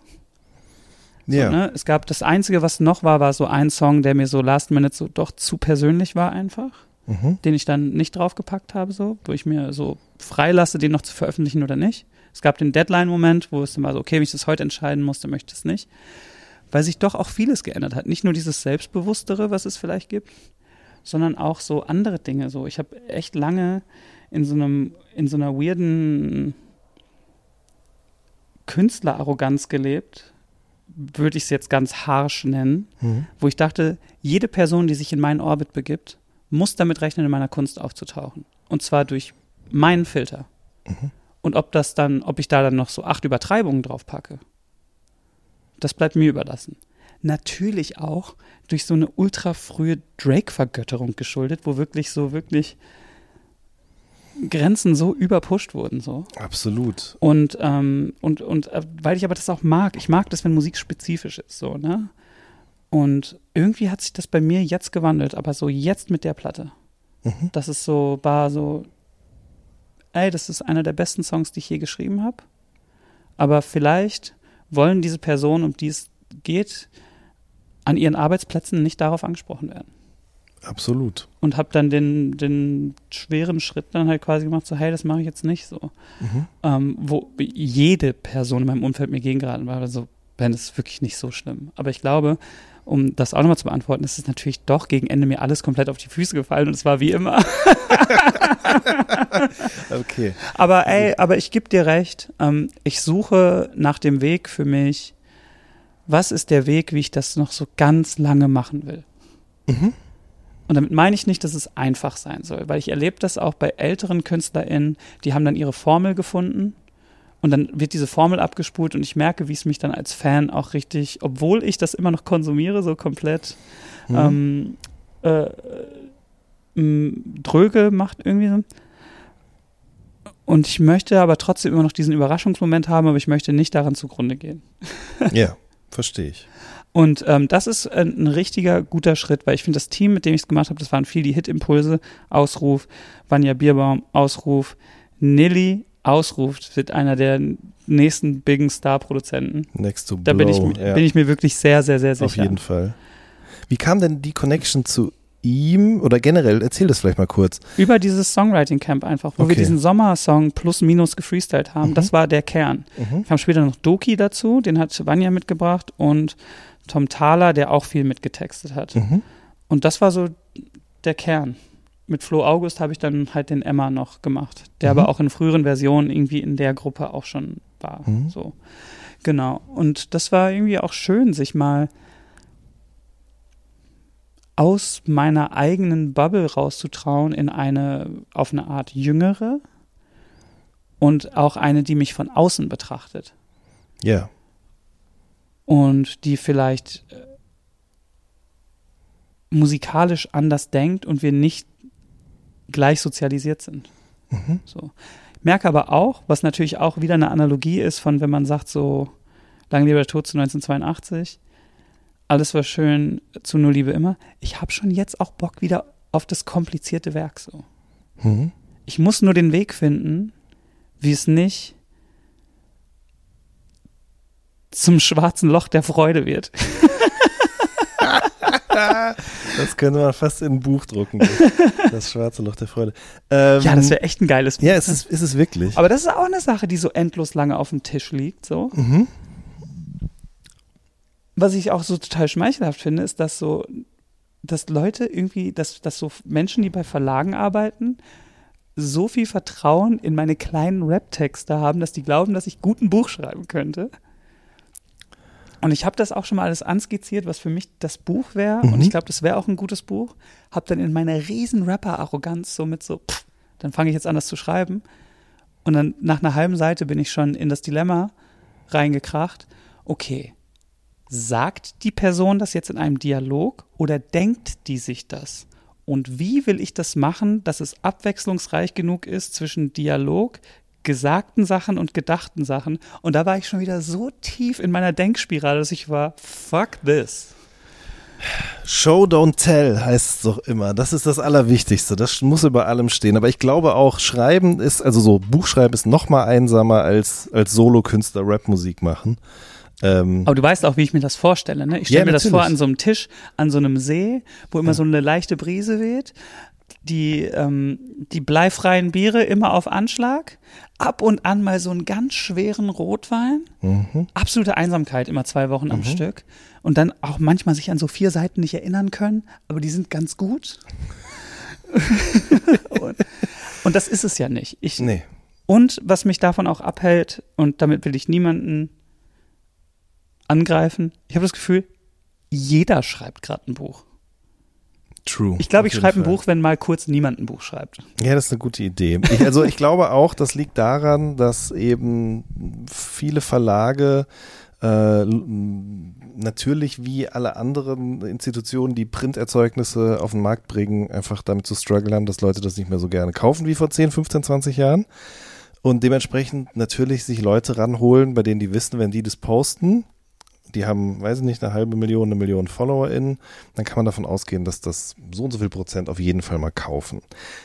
Habe aber auch gehört, dass das langsam schon wieder weniger wird. Also, dass dieses mh, Bücher von Menschen rausbringen, die vielleicht eigentlich per se gar nicht unbedingt Bücher schreiben, aber mit denen man irgendwie gut was dazu verdienen kann, das interessiert nicht mehr so viele Leute gerade. Das ist, der Trick ist durch. Insofern kommt vielleicht jetzt die Zeit, ja. Ich überlege aber auch, was sind denn die guten Rap-Bücher? Ich habe hier Sweet Jones, Pimp C. Pimp C's Trill Life Story kann ich sehr empfehlen. Ich weiß nicht, ob du es gelesen hast. Also, Nee, aber ge davon gehört und Rezensionen gelesen, auf jeden Fall. Was ist denn noch ein gutes Rap-Buch gewesen? Ähm, ah, ja, hier, Dilla Time fand ich richtig gut. Dilla Time ist heftig, auf War jeden sehr Fall. nerdig auch. Und extrem entmystifizierend, von was ich dachte. Ich dachte immer, der Dilla war so ein kruschiger Indie-Band, Ja, ja. der so geil ähm, äh, Peace, One Love Mhm. und dann, weißt du, hm. Vielleicht hätte ich das doch so gerne nicht ja, so das stimmt. Das ist, das ist Aber das fand es auf der anderen Seite auch spannend, dass er so immer so iced out und Mhm. komplett drüber war. Mhm. Auf jeden Fall, ja. Ja. Ähm, Rick Rubin sehe ich da oben noch stehen. Ist jetzt kein Rap-Buch, ne? Aber das ist das, äh, wie heißt denn das nochmal? Daneben steht natürlich auch der Scam des Jahrtausends. Ich weiß nicht, ob du auch drauf reingefallen bist, dieses, ähm, dieses Drake-Buch. Nee, nee, das holen wir jetzt mal raus. Ich bin nicht drauf reingefallen, da müssen wir gleich noch über ein anderes Thema in Bezug auf Drake. Ach so, genau richtig. Das ist ja da, wo diese äh, Gedichte sozusagen drin sind und wo immer nur äh, ein Satz pro Seite drin ist. Es ist wirklich einfach Papierverschwendung, ja. ist auch so klein, das sah auf den Posts immer aus, als wäre das so ein Coffee-Table-Ding, ehrlich gesagt. Ähm, okay, wir müssen kurz aber den Schwenk machen von den Büchern zu den äh, Kerzen, weil die Ja. auf die, also auf die Kerzen bist du auch reingefallen, aber das war schon eine bessere Experience, oder? Die Drake-Kerzen? Ja, die waren super. Ja, Better World Fragrance House. Die Drake-Kerzen waren gut. okay. Habe ich noch nicht. Aber ich bin geholt. ja so, äh, ich bin so generell, du bist doch auch so ein Kerzi. Ich bin auch dipped out, wie du mal gesagt hast. Wir, ja, haben, wir haben doch hier auch die, guck mal hier, wir haben zwei Ja. Dippy Santal, genau. Es riecht unfassbar gut, muss ich sagen. weil ich will eigentlich, dass immer, wenn man bei mir in die Mhm. Wohnung reinkommt, dass es riecht wie in so einem Wellnessraum. Es hat, äh, klappt auch hier, muss ich sagen, wirklich. Also du kommst rein und es ist nicht nur einfach nur das Licht, sondern es ist auch eben der Geruch. Ich mag das total gerne. Und Diptyque, man muss sich halt so ein bisschen durchtesten, ne? bis man so das findet, was man wirklich gerne mag. Ich habe auch schon daneben gegriffen, muss ich ganz ehrlich sagen. Welche? Ach, Ich fand die Feigenkerze nicht so geil. Die habe ich gar nicht getestet. Ja, ich weiß ja auch nicht, was mich da überkommen hat. Aber ich muss sagen, ich mag schon eigentlich die, ähm, die Lagerfeuerkerze und die Vanillekerze. Das sind eigentlich meine Lieblingskerzen. Mm, Und dann, Santal bei ja, mir? Sandel ist auch, also ist doch Sandel, oder? Ja, Sandel genau. ist auch Und sehr, äh. Benjoin, was glaube ich Benzoe ist, ist glaube ich meine Favorite. das ist sowas Bäriges. Ja. Ja, genau. Und ähm, da sind noch Lavendelkerzen. Das ist aber zur Silberfischbekämpfung. Nochmal ein ganz anderes Thema. Und ähm, äh, es gibt noch, kennst du die Küchenkerze auch? Ich habe von der gelesen, aber ich habe sie nicht äh, benutzt. Ey, das ja. funktioniert. Das ist so Krass. wie so ein Basilikumgeruch Mhm. oder so, was Küchengeruch übertüncht. Heftig. Man hat doch manchmal dieses, dass man in der Küche dieses Finde den Geruchsspiel machen muss, so. Ja, ja, Und klar. dann sind es am Ende irgendwelche Kartoffeln, die man vor sechs Wochen gekauft hat. Kennt man, ja. Genau. Oder Knoblauch von vor zwei Jahren. Richtig. Knoblauch eh so ein Produkt, finde ich, Mhm. wovon man viel zu viel kaufen muss, obwohl man gar nicht so viel, so viel braucht. braucht. ich weiß. Ich habe jetzt angefangen, den selber äh, anzubauen, aber das hat nicht funktioniert so richtig. Du musst ja einfach nur eine Zehe nehmen und in die Erde tun. Und dann Ganz so warten. einfach ist es Ja, ganz so einfach ist es nicht, das stimmt, aber es hat auch nicht so richtig funktioniert. Also da ist jetzt nicht so eine komplette Knolle bei rumgekommen. Ähm, weil dann finde ich es nicht so schlimm, wenn ich es nicht kaufen muss. Weißt du, wie ich meine? Dann habe ich aus einer Zehe eine komplette Knolle und das wäre okay. Mir ist eh neulich aufgefallen. Das ist eine gute Analogie. Es fällt mir auch jetzt erst auf. Sag mal. ist ein Geistesblitz. Pass auf. Du hast mich ja gefragt, warum immer dieses albummäßige Kollagieren, warum Mhm, immer was mhm. anderes, warum bla bla bla. Ey, mir ist neulich beim Einkaufen mal aufgefallen, dass ich die letzten drei Male, wenn ich einkaufen war, dass ich krank aggressiv geworden bin. Und ich habe mich gefragt, warum das ist. Und das war, weil wir, wie alle Personen auf dieser Erde, oder ich, für Sachen, die ich, die mir wichtig sind, ich habe so einen Stammeinkauf. Und das heißt, ich spule den immer wieder ab. Ich gehe denselben Weg dahin, dann weiß ich, wo die Hafermilch steht, dann weiß ich, wo die Zitronen sind, dann weiß ich, wo das ist, Mhm. dann weiß ich, wo das ist. Und das sind so sieben, acht Sachen, die ich einmal die Woche brauche. Oder einmal alle zwei Wochen. Und es macht mich so aggressiv, immer wieder Sachen zu kaufen, die dieselben sind, wo ich weiß, wo die stehen, wo der Weg derselbe ist, der Weg nach Hause derselbe ist. Und vielleicht ist das bei mir mit der Mucke auch so. Krass, Mann. Mich Ja. macht das. Ich habe es auch neulich im Prosecco-Laune-Podcast gehört, Shoutout, dass, ey, wenn du einen Hahn in der Wand hättest und da könnte irgendwas draus fließen, was wär's für dich? Und einer sagt natürlich Bier und einer sagt bla. Und dann sagt, glaube ich, der Stenger, der war so, ey, bei mir wär's Hafermilch, weil mich nervt das, immer wieder Hafermilch kaufen zu müssen. Check ich. Und ja. das hatte ich nämlich beim Einkaufen neulich Mhm. auch. Ich war so, ey, ich, die letzten Einkäufe, die ich selber, jetzt nicht wochenmäßig, sondern nur die kleinen, die ich gemacht habe, es war immer derselbe Scheiß. Und das hat mich wahnsinnig gemacht. Mhm. Und vielleicht ist es. Und ich glaube nicht, dass die Welt das ich, ich, ich habe das Gefühl, dass es so eine, ziemlich exklusiv ist, so, weil es mich so sauer gemacht hat. So. Und ich habe da schon mit anderen Leuten drüber geredet, so, und die waren so Kopfschütteln, so, nee, das hatte ich so noch nicht. Und vielleicht ist es das. Vielleicht, vielleicht machen mich gleiche Abläufe äh, Mhm. schnell irgendwie so, ohne dass es mich cooler oder uncooler macht. Eher uncooler, glaube ich, so, aber. Check voll, was du meinst. Ich habe es beim Spülmaschine ausräumen. Das ist so ähnlich. Also wenn es da jedes Ja. Mal eine andere Art gäbe, die auszuräumen, fände ich das, glaube ich, nicht so enervierend und mich aggressiv machend. Nee, das ist was anderes. Das es ist was gibt, anderes? Es gibt so Sachen wie so, die so, die ich in so eine Zen-Garten-Analogie stelle, so, wo ich denke, so, Hm. ich mag ja so äh, Love, Serve, Remember, so, ne? Mhm. Und man so ein bisschen so, so Serving einfach so, hey, dann räume ich jeden Tag die Spülmaschine aus, dann mache ich jeden Tag das, dann mache ich jeden Tag das. Und dann bin ich immer so, das ist dann für mich so ein Ablauf, wo ich dann so abschalten kann. Vielleicht muss ich mir das auch mal drauf schaffen. Aber beim Einkaufen, ich check das schon. Ich check das schon. Genau, aber so, ich, ich denke zum Beispiel so, es gäbe für mich keinen Grund, nochmal eine Folkplatte zu machen mit so Pop-Bombast, weil ich denke, die habe ich doch schon gemacht. Mhm. So. Ja. Und ähm, vielleicht ist es das einfach. Ja. Du hast vorhin gesagt, ähm, dass du dich da mit Leuten umgeben hast, die die Musik ganz anders betrachten, die das Machen von Musik anders betrachten, die aber auch dich von außen betrachten. Und ich glaube, das war ja vorher dann oft so, dass man mit Leuten zusammengearbeitet hat, die mit einem zusammen hochgekommen sind oder eine ähnliche Generation sind, ähnliche Sozialisation. Du hast, du hast ja vielleicht auch Leute gesucht, die, mit denen du das erschaffen konntest, was du imaginiert hast vorher. Ähm, ich meine, wie ist, wie blicken denn so Leute wie Nilly zum Beispiel auf eine Karriere wie die deine? Also ist dem Casper ein Begriff und wie betrachtet der so eine Diskografie von dir oder auch von anderen Leuten aus deiner Generation? Wie hast du das so wahrgenommen?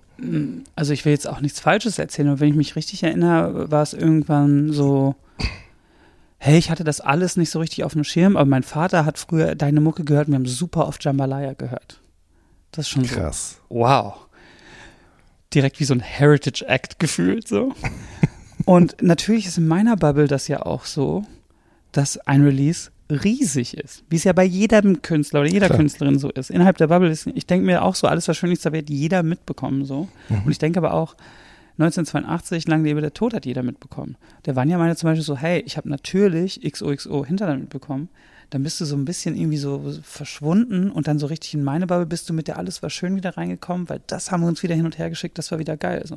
Krass. Dann habe ich aber auch Leute, die dann sagen so, also eigentlich fand ich nur die Lang lebe der Tod richtig geil. So, das, das ist dadurch, dass der, dass der Katalog nicht so homogen ist, Mhm. Was glaube ich, was so ein großes Plus meiner Karriere ist, aber es ist auch ein riesen Minus meiner Karriere so. Ja, ja, voll. So, ich finde es, also es, ich, Hm, es, wie soll ich sagen, also das heißt ja nicht, wenn du einen Song von mir gut findest, dass du die anderen 20 auch gut findest, so. Und das ist irgendwie Plus und das ist irgendwie auch Minus. Was ich für meinen riesen Plus halte, ist so, wenn ich 90 Minuten eine Show spiele, dann ist jeder Song anders einfach so. Mhm. Und ich merke das bei mir zum Beispiel so, dass so, wenn ich privat auf ein Konzert gehe, zum Beispiel Phoebe Bridgers, ich bin ein riesen Phoebe Bridgers-Fan. Aber so nach dem neunten Song live war ich schon so, oh. Das meine ich nicht abwerten, weil ich riesiger klar. Fan bin, so, aber es so, klingt halt viel gleich so. Aber das stimmt. Wenn Aber du das- 90 Minuten Setlist zusammenstellst, dann kannst du da auf fünf, sechs Alben und eben auch ganz unterschiedliche Ausprägungen deiner eigenen musikalischen Vorlieben zurückgreifen, so, ne? Wie die Sachen, die wir gerade besprochen haben, was Folkiges, was vielleicht ein bisschen elektronischer ist, was ein bisschen vielleicht nach 80er Jahre Deutschpop klingt oder was auch immer. Das ist schon, ja. Insgesamt ist mir aber dieses Jahr aufgefallen und vor allem auch viel, wo ich mit dem Team zusammengearbeitet habe, wo wir auch viele geile Gespräche hatten, so, dass ich irgendwie so ab 2011 und natürlich aus einem Selbstschutzreflex angefangen habe, so mit Ansage, Kreis bleibt klein, keine neuen Freunde, so eine Mauer um mich zu bauen, damit eben genau das passiert. So, und jetzt bin ich halt gerade dabei, so, so nach und nach diese Mauer so abzumauern und zu merken, dass nicht jede Person, die sich freundlich mit einem unterhält oder sagt, lass mal einen Song zusammen probieren, mir irgendwas Böses will oder mir mein Licht klauen will. Im Gegenteil, so. Natürlich gibt es das auch so. Aber eine Zeit lang hatte ich, hatte ich ganz lange so, und es gibt ja auch einen Song namens Wimpernschlag, der sich viel mit 2011 beschäftigt, so mit vielen Fragen aus 2011, 2012, 2013, so dieses, wo ich nicht wusste, wohin mit mir, so. Ähm, dachte ich immer so, dass wenn mich wer angesprochen hat, ob es jetzt um Musik ging oder um Business oder um Amorositäten, war ich, war ich immer so, na geht's hier jetzt um Ben oder um Casper? Mhm. So, worum geht's? Und okay, krass, das, und musste das immer einsortieren und war dann immer so, okay, hab dann nach und nach immer so irgendwie gefühlt so abgewiesen, diese Mauer um mich gebaut und jetzt merke ich einfach so, nee. Man kann da auch mal ein Fenster reinmachen. Manche Leute, Tür. ja, man kann da ein Fenster reinbauen, ein paar Türen, man kann natürlich auch ein Schloss an die Tür machen und man kann auch mal die Jalousien runterziehen und das ist Mhm. auch alles total fein, aber dass es irgendwie so ein Irrglaube von mir war, so, dass Mhm. ich von, dass ich fortan, gutes Wort finde ich, Auf jeden Fall. ähm, das irgendwie anders handhaben will. Und Mhm. wie gesagt, so mit so einer anderen Leichtigkeit vielleicht durch meine Karriere weitergehen will und Mhm. mit einer anderen, mit weniger Dramatik vielleicht und mit, hey klar, lass probieren. Mehr als Scheiße werden kann es ja nicht. Und selbst dann hat es die Welt nicht gehört so. Und ähm, aber auch eine andere Offenheit, wenn es darum geht, so, hey, der Song gefällt mir leider gar nicht, aber schick mir doch den nächsten, vielleicht gefällt mir der. Mhm. Und dann einfach so eine.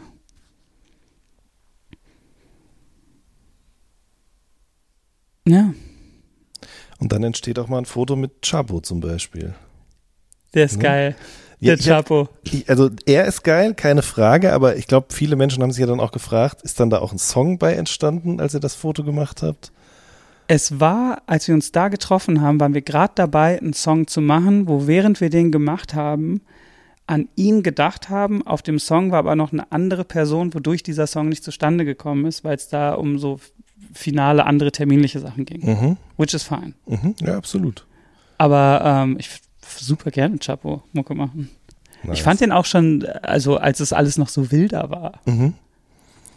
Super. Auf geil. jeden Fall. Ich finde, der ist ein Star. Ich finde, das ist ein richtiger Star. Und ich muss sagen, also das habe ich damals schon gedacht und als, ich meine, der ist ja jetzt auch in einer anderen Phase, Ja. menschlich und musikalisch dann, ne? Also dieses, das Album, was er dann gemacht hat, das klang ja dann ganz anders. Auch interessant, wie sich so eine Karriere von jemandem wie ihm dann weiterentwickelt.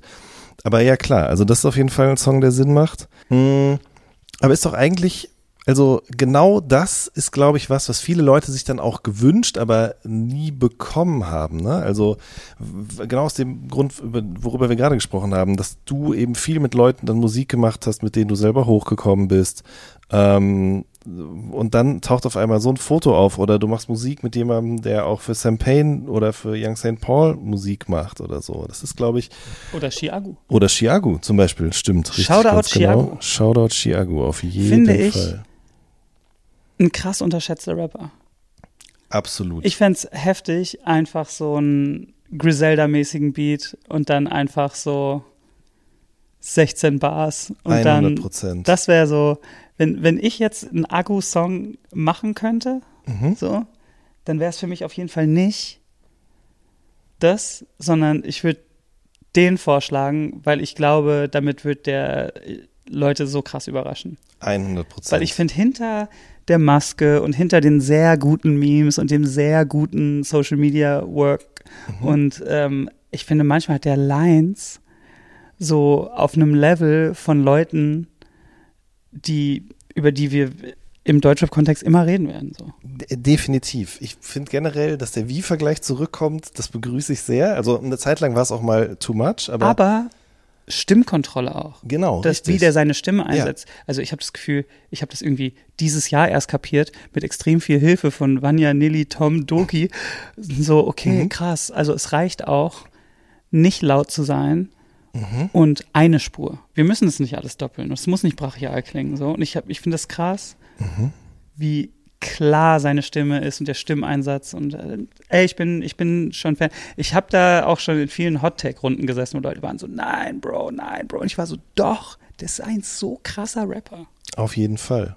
Und der wird es auch noch zeigen, glaube ich so. Hundertprozentig, glaube ich auch. Das wäre dann jetzt auch die Frage, ne? was kommt da nach diesem ersten Album, nach diesen großen Erfolgen? Aber ich finde halt, genau wie du sagst, an der Stimmkontrolle, an der Art zu rappen, an der Art der Vergleiche, checkt man schon auch, der ist Rap-Fan irgendwie. Und das Voll. finde ich immer gut. Rap von Leuten, die Rap-Fans sind, ist oft scheiße, aber manchmal auch sehr, sehr gut. So. Ja. Ja, definitiv. Aber ja, es ist echt spannend, what's next. Also ich, ich sag ja auch, dass ich, ähm, ich bin ja generell sehr gespannt, wie dieses Stadionkonzert wird. So, ne? Also generell, ich habe ja eh immer Lampenfieber. Also ich habe wirklich immer so Bauchschmerzen vor jedem Konzert immer noch. Und wenn ich das mal nicht habe, dann wird die Show auch oft nicht gut. So, ich habe das Gefühl, das hilft mir. Das ist ein Wegbegleiter, der mir Ja. hilft. So. Und ähm, das wird auf jeden Fall eintreten. Aber ich bin sehr gespannt, was der Moment nach dem Konzert ist. Das wollte ich tatsächlich auch noch Und, fragen. ja. und das gibt's, also gibt's auch so ein krasses Rick Rubin-Interview zu, wo er meinte so, ey, I was chasing my first number one album for so long and when I finally had it, I just felt hopeless. Mhm. Und das, als er das gesagt hat, war ich so, Mann, ja, das meine ich, das konnte ich nicht in Worte fassen, so. Das ist, seit ich ein kleiner drei Bierkisten hoch war wollt, und Fußball gespielt habe, wollte ich da drin Fußball spielen. Dann hat irgendwann Herbert Grönemeyer da ein Konzert gespielt. Ich war so, was, hier kann man Konzerte spielen? Dann habe ich irgendwann kein Fußball mehr gespielt. Und seitdem war es immer so, Mann, eines Tages hier ein Konzert spielen. Dann wurde daraus irgendwann eines Tages mal im Ringlock schuppen. Okay, krass, eines Tages mal in der Columbia-Halle. Okay, krass, eines Tages mal in der Lanxess Arena. Wow, mal Headliner bei Rock am Ring. Wow, mal Headliner beim Hurricane. And everything has been said and done. So, ne? Und das sage ich nicht arrogant, sondern so stolz, aber nicht Show-off. So, das habe ich alles gemacht. So, das ist die letzte, der letzte Monolith, der noch Ja. steht irgendwie. Und ähm, jetzt ist es irgendwie gemacht und ich hätte niemals gedacht, dass es passiert. Ich hätte auch niemals gedacht, dass ich ever ein Album mache, was auf die Eins geht. Und ich hätte auch niemals gedacht, dass ich ever einen Song schreibe, der Leuten so viel bedeutet, dass die den über zehn Jahre hinweg hören und sich den tätowieren. So, das ist alles schon ein hundertfaches von dem, was ich hatte. So, aber dieses Stadionkonzert, so, um das einfach mal klar zu machen, das war für mich immer wie bei so, wie bei so, sagt man so, Rennhunden. Mhm. Dieser Hase, den Ja, die ja. immer hinterher rennen, ist es so, ja, ne? Ja, und der ist ja Unerreichbar. Ferne, unerreichbar. Und ja. jetzt habe ich diesen Hasen, ich weiß gar nicht, was ich damit machen soll. Mhm. So, und habe total Bock drauf, aber ist der Tag danach oder die Stunde danach oder die Woche danach ist es so voller Euphorie und ist es die größte Droge und oh mein Gott, ich will nur noch das, ich spiele nur noch in Stadien? Oder ist es dann so, oh krass, es ist alles gemacht. So. Und ich habe gar keine Pläne dafür. Mhm. Ich wollte gerade sagen, wie Ich- geht man dann damit um, wenn da auf einmal diese Erkenntnis ist? Es gab ja? auch ganz viel so, ah, das ist bestimmt sein letztes Album, das ist bestimmt sein letztes Album. Das habe ich nie gesagt. Mhm. Ich beschäftige mich natürlich damit, wie, wie will ich in dieser, wie will ich alt werden in einem Geschäft, wo ich viel mit Jugendlichen verglichen werde. So. Mhm. Aber, Und willst du auch das selber aber ich entscheiden? sehe auch immer noch sehr jung und schön. aus. Der absolute, ke- keine Frage. Ähm, Ähm, aber genau, will man das auch selber entscheiden oder will man das so lange blind durchziehen, bis andere das für einen entscheiden? Ja, ne, das eben. Und das wird einfach sehr spannend. finde ich auch. Ich danke dir für das Gespräch. Ich danke dir. Bis zum nächsten Mal. Bis zum nächsten Mal. Auf Nicht meinem Sofa. sechs Jahren. Auf deinem Sofa.